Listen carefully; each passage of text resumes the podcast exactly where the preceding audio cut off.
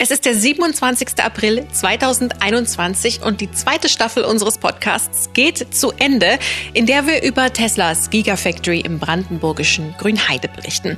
Und bis heute liegt aber keine abschließende Baugenehmigung für das Riesenprojekt vor. Zeit für uns jetzt mal zu fragen, was passiert eigentlich, wenn die Genehmigung nie kommt und Tesla auch nicht.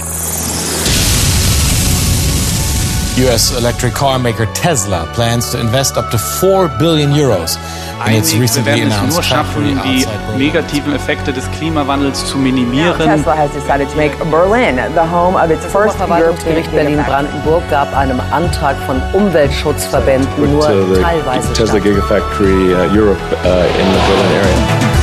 Giga Grünheide. Tesla in Brandenburg.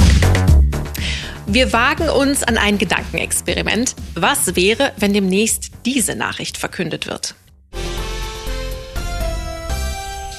Das Brandenburger Landesamt für Umwelt wird die Tesla-Fabrik in Grünheide nicht genehmigen. Das teilte ein Sprecher des Amtes mit. Grund für die überraschende Entscheidung seien große Bedenken in Umweltfragen. Tesla darf deshalb sein Werk nicht weiterbauen und muss die schon errichteten Hallen wieder abreißen. Das US-Unternehmen war für eine Stellungnahme nicht zu erreichen. Auch die Landesregierung hat sich bisher nicht geäußert. Tja, willkommen zum Staffelfinale. Mit dabei, die Stimmen sind bekannt, Philipp Mahnsdorf. Hallo. Phil Beng. Hallo. Und Franziska Hoppen. Und wir spinnen also mal rum diese Woche. Und treffen einen bestimmten Nerv, denn viele Leute wären wahrscheinlich extrem enttäuscht oder auch extrem erfreut, wenn das mit Tesla am Ende doch nicht klappt. Und deswegen gucken wir auf beide Seiten der Medaille. Was steht denn nun an, wenn es doch klappt, so wie geplant? Aber lasst uns erstmal anfangen mit dem unerwarteteren Szenario. Was, wenn trotz zwölf Vorabgenehmigungen die Behörden nicht das entscheidende Go für Tesla geben?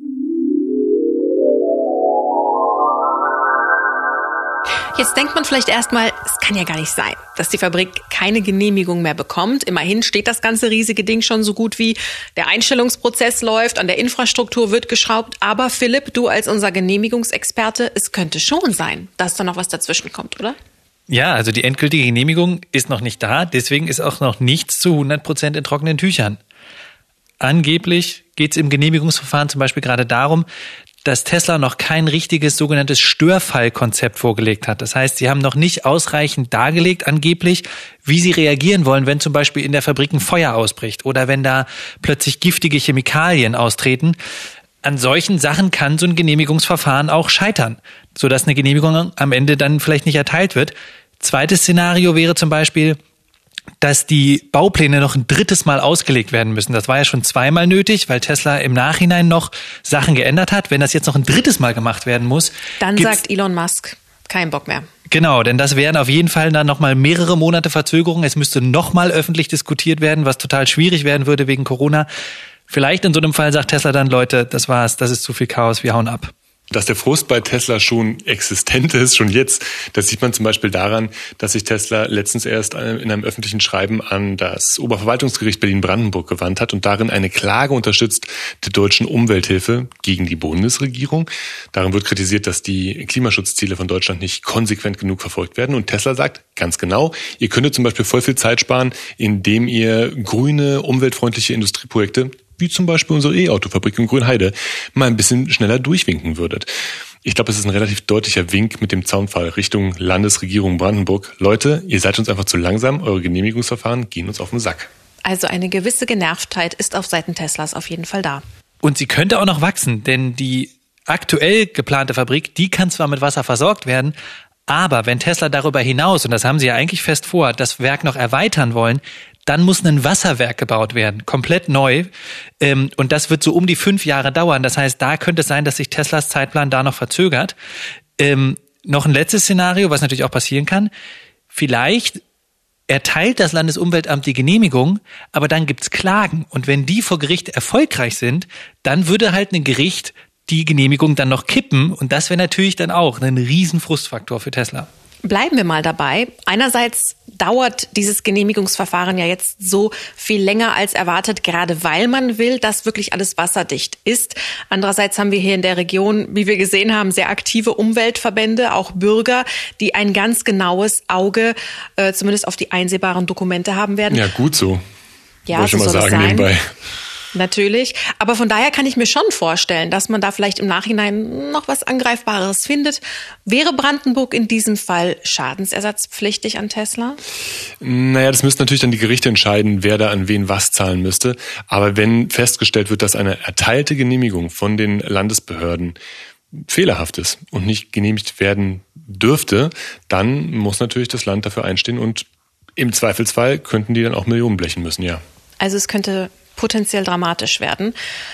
Was wären denn die Folgen von diesen Szenarien? Also mir kommt jetzt als erstes in den Sinn, dass es ja für die Politiker, die jetzt über ein Jahr lang von der Tesla-Ansiedlung geschwärmt haben, verdammt unangenehm, peinlich sogar wäre, oder? Extrem peinlich. Imagemäßig ein ziemlicher GAU für Brandenburg. Und nicht nur für Brandenburg, sondern für den ganzen Wirtschaftsstandort Deutschland. Denn nach dem BER, nach Stuttgart 21, der Elbphilharmonie haben wir so viele Großbauprojekte gesehen, die sich zeitlich immer weiter verlängert haben, die Millionen um Millionen verschluckt haben, dass Deutschland einfach international gerade nicht gut dasteht. Und da sollte die Gigafactory in Grünheide eigentlich endlich mal so ein Gegenbeispiel für sein. Auf der anderen Seite die Region im Tesla-Umfeld, die bliebe dann natürlich zumindest erstmal sehr ländlich, ruhig, idyllisch. Auch diese ganzen befürchteten Risiken für die Natur, zum Beispiel im äh, Naturschutzgebiet Löcknitztal, die würden nicht entstehen. Die Frage ist aber, wie lange ließe sich dieser Status quo erhalten? Denn es wäre dann ja schon so, dass halt in der Region dann eben nicht neue, nachhaltige Arbeitsplätze entstehen würden. Es würden weiter zum Beispiel die jungen Leute weggehen, viele zumindest, weil sie woanders andere Jobs finden. Dann würde halt irgendwann auch der Wohlstand leiden. Eine schwierige Abwägung. Aber zumindest fürs Image wäre der Tesla-Rückzug also nicht besonders günstig und günstig ist das Stichwort. Auch finanziell wäre das doch für das Land, für die Kommunen ein Verlust. Auf jeden Fall. Also man kann sich ja mal angucken, das Land hat Hunderttausende Euro, wenn nicht sogar schon Millionen in Planung investiert. Da wurden ja irgendwie für die Autobahnabfahrt wurden genaueste Pläne gemacht. Es wurden Studien gemacht zum Verkehr zum Beispiel. Es gibt ja mehrere Taskforces auf Landesebene, auf Kommunalebene. Da haben die Stunden drin zugebracht. Das wäre alles umsonst. Wahrscheinlich tausende Stunden. Auch das, ja. Also auf jeden Fall richtig, richtig viel Zeit. Ähm, immerhin diese ganzen Straßenbauprojekte zum Autobahnabfahrt, Verlegung des Bahnhofs, die wurden immerhin jetzt noch nicht konkret angegangen, da wurde noch kein Stein bewegt. Und also diese wirklich, wirklich großen Kostenpunkte sind deswegen noch nicht entstanden. Okay, gucken wir noch einmal auf Tesla selbst, denn auch die haben ja jetzt schon ziemlich viel Geld in Grünheide in die Hand genommen, oder? Auch für die ein klarer Verlust man kann schon sagen, es sind jetzt schon mehrere hundert Millionen auf jeden Fall geflossen. Und damit ist Tesla jetzt schon einer der größten Investoren in Brandenburg, was so Investitionen auf einen Schlag angeht. Und diese mehreren hundert Millionen, die werden auf jeden Fall also buchstäblich in den Sand gesetzt. Man muss aber auch, abgesehen vom finanziellen, mal gucken, ähm, was für eine strategische Bedeutung diese Fabrik für Tesla hat. Man muss sich klar machen, Tesla hat im letzten Jahr weltweit eine halbe Million Autos verkauft. In Grünheide wollen sie mal zwei Millionen jedes Jahr verkaufen. Also man sieht, sie wollen von da den kompletten europäischen Markt mit E-Autos versorgen. Wenn das nicht klappt, wäre das schon echt schlimm und das würde sich garantiert auch massiv im Aktienkurs niederschlagen. Gut, jetzt gibt es einen Punkt, den ich noch ganz spannend finde. Wir versuchen ja immer Hörern, die vielleicht nicht in der Region wohnen, zu erklären, wie riesig diese Fabrik ist. Sie ist sehr riesig. Was passiert jetzt mit diesem Ding, wenn die Genehmigung nicht kommt? Wird das jetzt der nächste Erlebnispark, das nächste Industriedenkmal? Was macht man damit? So ein Denkmal für ge geplatzte Träume vielleicht? Nee, also ein Teil der Vorabgenehmigung besagt eben, dass Bedingung ist, um jetzt dort schon zu bauen, dass alles rückbaubar ist. Und das bedeutet auch, dass Tesla auf eigene Kosten das, was schon gebaut worden ist, wieder abbauen muss, wenn die finale Genehmigung am Ende nicht kommt. Und es bedeutet zum Beispiel, dass dann diese großen Betonklötze, die ja zusammengezimmert wurden zu den großen Fabrikhallen, das war ja eher so ein Lego-Prinzip, wahrscheinlich könnte ich mir vorstellen, wieder auseinandergebaut werden und anderweitig verbaut werden können. Und auch die Bodenfehler, die eingelassen wurden, die müssten dann wahrscheinlich wieder ausgebuddelt werden. Ja, also der Beton, da ist es so, man kann Beton zu einem großen Teil wiederverwenden. Also der wird dann so geschreddert und große Teile können dann zu neuem Beton verarbeitet werden. Und zum Beispiel auch die Roboter. Man hat ja so in den letzten Wochen und Monaten gesehen, dass Tesla schon so Montageroboter da zu Dutzenden in den Fabrikhallen wohl verbaut hat. Die könnte man zum Beispiel auch in anderen Fabriken wiederverwenden. Trotzdem ist ja jetzt nicht einfach eine Buddelkiste, die da irgendwie umgesetzt werden soll, sondern ein Riesending. Und deswegen musste Tesla ja auch im Vorfeld 100 Millionen Euro beim Land hinterlegen. Und was bleibt dann übrig? Ein großes Loch. ganz genau. Also eine, eine Brachfläche und da, wo mal Wald war, da würde wahrscheinlich auch nicht neuer Wald gepflanzt werden, zumindest nicht von Tesla. Die ähm, entschädigen ja sozusagen dadurch, dass sie woanders aufforsten. Das Gebiet ist ausgewiesenes Gewerbegebiet und dann wird es wahrscheinlich erstmal so grau und wüstenhaft bleiben, bis vielleicht eines Tages der nächste Großinvestor kommt. Ich muss spontan an diese Bilder aus Mad Max denken. Ja, äh, das ist ja auch die Befürchtung der Aktivisten vor Ort, die ähm, Tesla sehr kritisch sehen, die sagen, dieses Gelände wird niemals wieder so aussehen wie vorher. Und die Habitate für die Tiere sind weg, die Bäume sind abgeholzt. Das ändert sich nicht mehr so schnell. Egal, was das Landesumweltamt entscheidet. Hm. Was wahrscheinlich bleibt, muss ich mir jetzt gerade vorstellen, das Schild auf dem Tesla-Straße steht. Genau, das wäre wahrscheinlich die, die kürzeste und einsamste Straße Brandenburgs. Ja. Ein letzter Punkt, den wir noch ansprechen sollten, Teslas Konkurrenz, die müssten doch eigentlich ganz dankbar sein dass dieser Autobauer jetzt nicht kommt. Also das, denke ich, ist ein bisschen kurz gedacht. Ich glaube, dass nur weil Tesla sich nicht in Grünheide niederlässt, sie nicht den europäischen Markt einfach abgeben würden. Elon Musk würde wahrscheinlich einfach woanders hinziehen, denn der hat ja jede Menge andere Standorte auch schon an der Hand gehabt. Der müsste einmal durchs Telefon scrollen und hätte 0, nix jemanden an der Strippe, der ihn mit offenen Armen empfängt.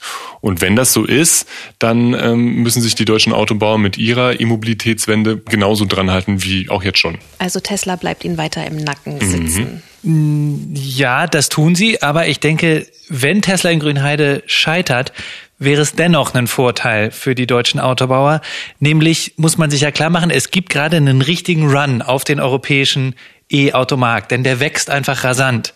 Und wenn Tesla jetzt nochmal komplett von vorne anfangen muss mit seiner Fabrik, dann kostet sie das mindestens ein Jahr. Und das wird dann letztlich auch sich in den Marktanteilen niederschlagen. Da haben einfach die deutschen E, äh, da haben einfach die deutschen Hersteller dann ein Jahr mehr Zeit, sich da Marktanteile zu sichern. Das kann schon echt einen Unterschied machen. Also wir sind hier in der Phase, wo jeder Monat vielleicht sogar zählt. Genau. Das Ganze war jetzt aber erstmal nur ein hypothetisches Szenario. Zum Schluss dieses Kapitels hätte ich gern ein Fazit von euch. Wie wahrscheinlich ist das Ganze? Also ich glaube, es ist nicht so wahrscheinlich, dass Tesla in Grünheide scheitert. Denn das Landesumweltamt hat dem Unternehmen ja schon zwölf Vorabgenehmigungen erteilt. Und das dürfen sie qua Gesetz nur, wenn die Gesamtgenehmigung wahrscheinlich ist. Und nun wissen ja auch die Beamten im Landesumweltamt um die Fallhöhe bei dieser Sache. Das und trotzdem müssen sie unabhängig entscheiden. Ja, aber ähm, sie sehen auf jeden Fall diese Fallhöhe und deswegen würde ich schon Vertrauen haben, dass sie da keine Risiken eingehen und das auf jeden Fall ganz genau machen, damit ihnen dieses Riesending am Ende nicht auf die Füße fällt. Also ich will gar keine Prophezeiungen mehr abgeben, seitdem Trump US-Präsident geworden ist 2016 und der Brexit beschlossen wurde in UK. Also, pff. aber genauso wie Trump und Brexit wäre ein Scheitern Teslas in Brandenburg journalistisch betrachtet auf jeden Fall eine Hammer-Story. Wir hätten dann äh, viel zu tun. In mhm, Fall. So ist das.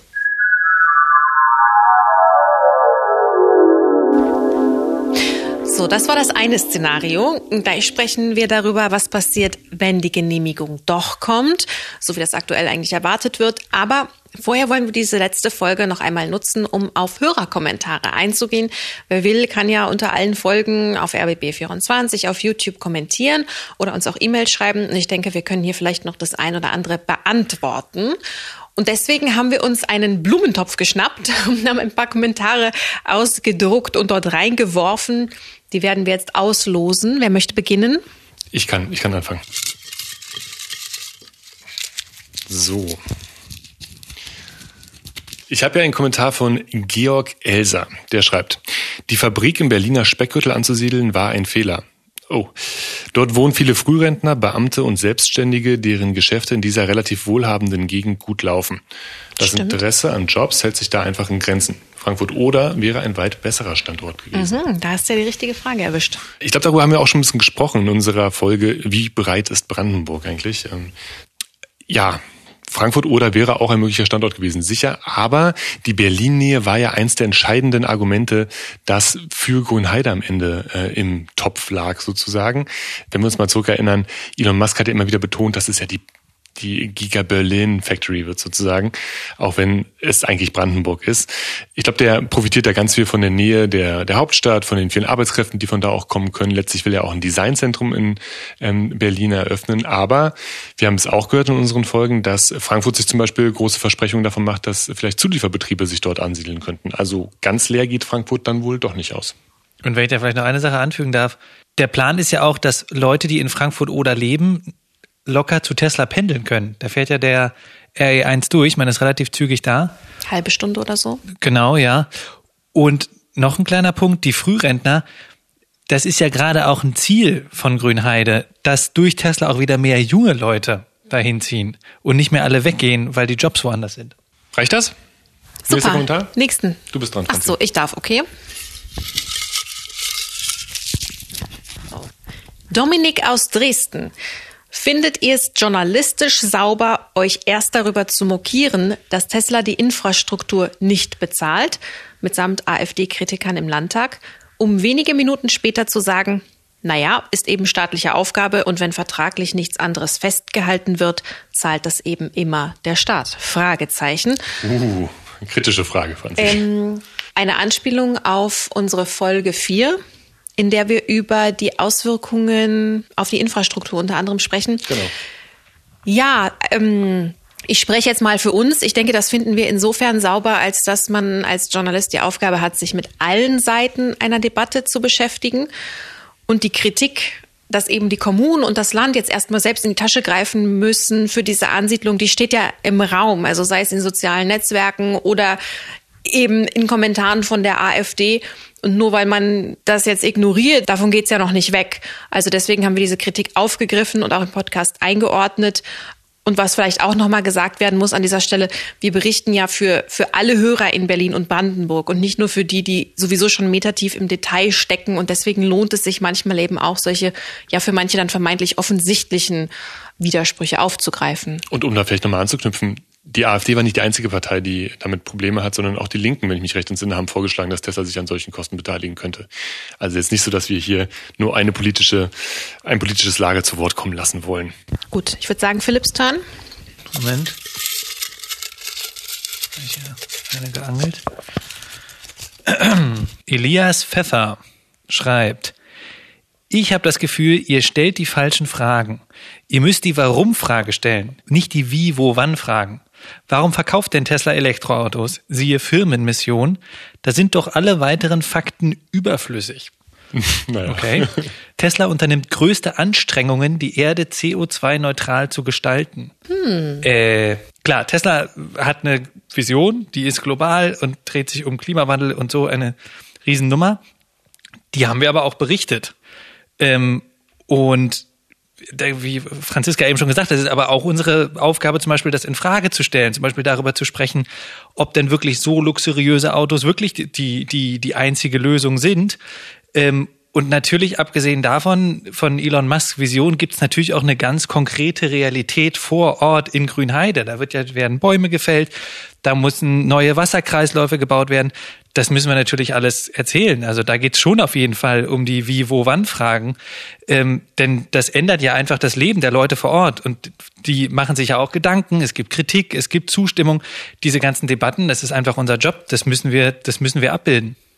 Ich glaube, was dieser Kommentar zeigt und auch die davor, ist die wahnsinnige Komplexität dieser Ansiedlung.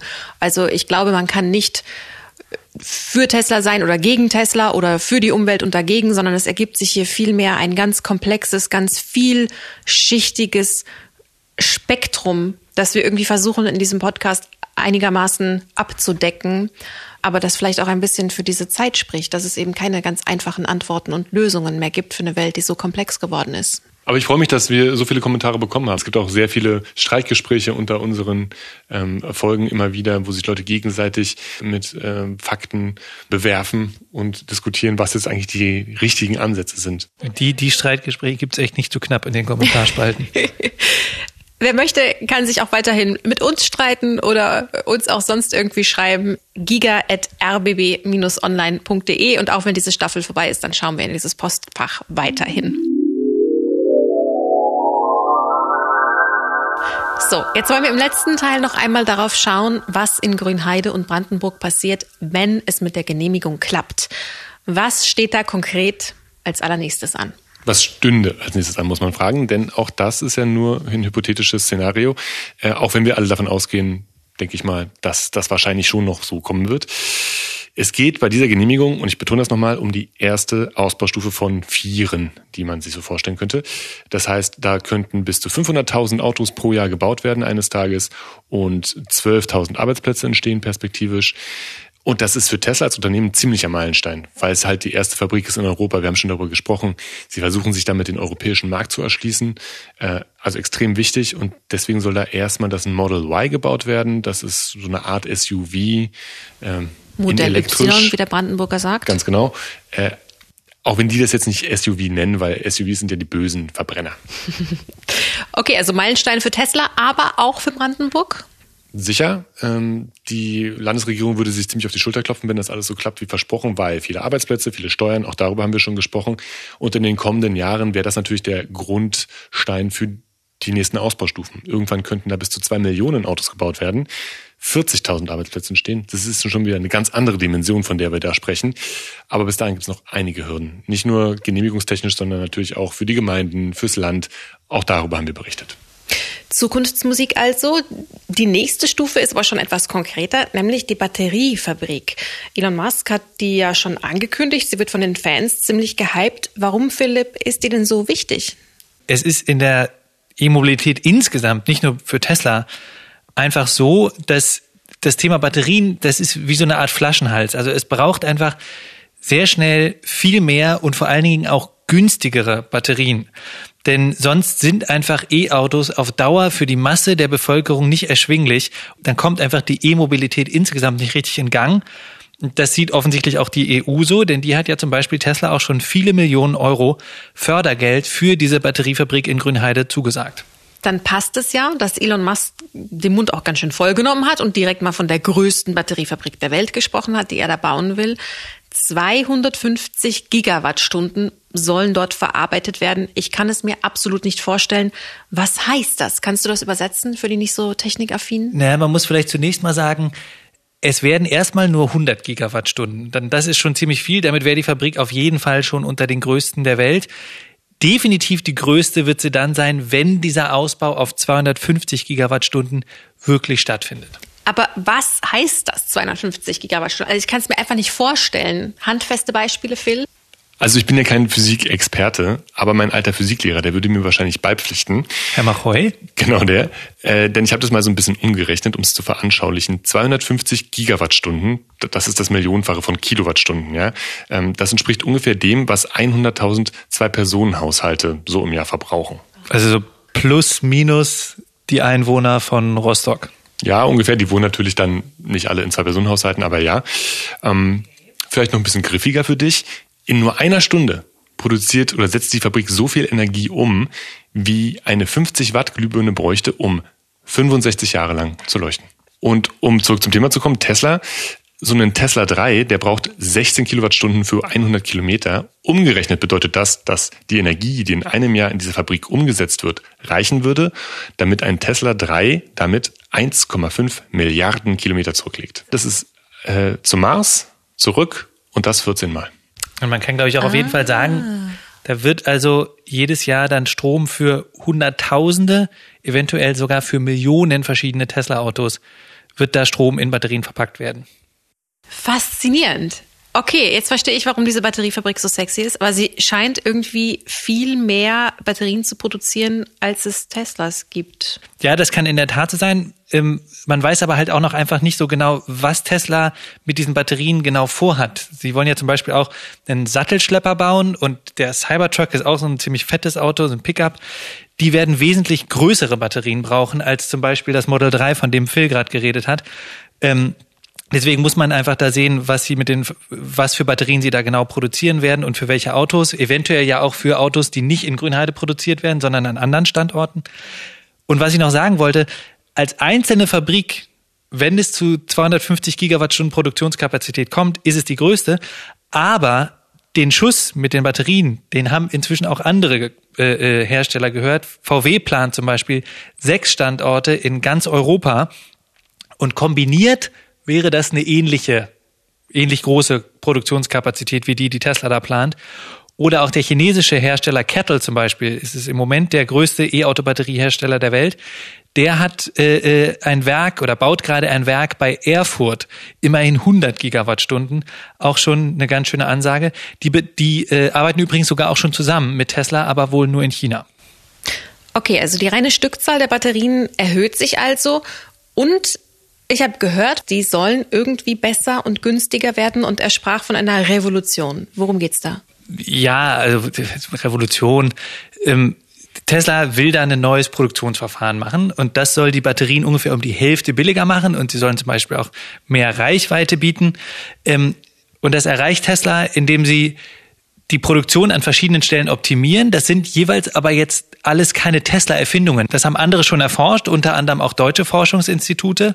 Tesla setzt das jetzt nur alles zum ersten Mal wirklich in der Massenproduktion ein. Du hast in der Staffel auch irgendwann von Lithium-Recycling gesprochen. Kommt das dann da schon zum Einsatz in Grünheide? Das wird sich zeigen. Tesla hat da natürlich einiges vor. Klar ist aber, an dem Lithium-Recycling wird sich entscheiden, wie grün diese Batteriefabrik wird. Denn es ist die einzige Batteriefabrik, die Tesla dann haben wird in dieser Größe. Wenn sie es da schaffen, viel Lithium äh, zu verwenden, was vorher schon in anderen Akkus war, dann wird das äh, die Ökobilanz sehr, sehr stark verbessern. Wenn sie das nicht schaffen, dann äh, wird es ein ziemliches Problem, was Ressourcen angeht. Irgendwer muss das Ganze zusammenbauen, die Maschinen überwachen. Wie sieht es da mit Arbeitskräften aus? Denn auch darauf hofft die Region ja. Ja, also laut Insidern sind da wohl zumindest zum Start so circa 1000 Mitarbeiter geplant. Viele davon werden Facharbeiter sein. Das sind sehr voraussetzungsvolle Jobs da in dem Batteriesektor. Und hört man ja überall, die sind rar. Ähm, und gerade im Batteriesektor, ich habe ja eben schon davon gesprochen, es entstehen an vielen Stellen riesige neue Batteriefabriken.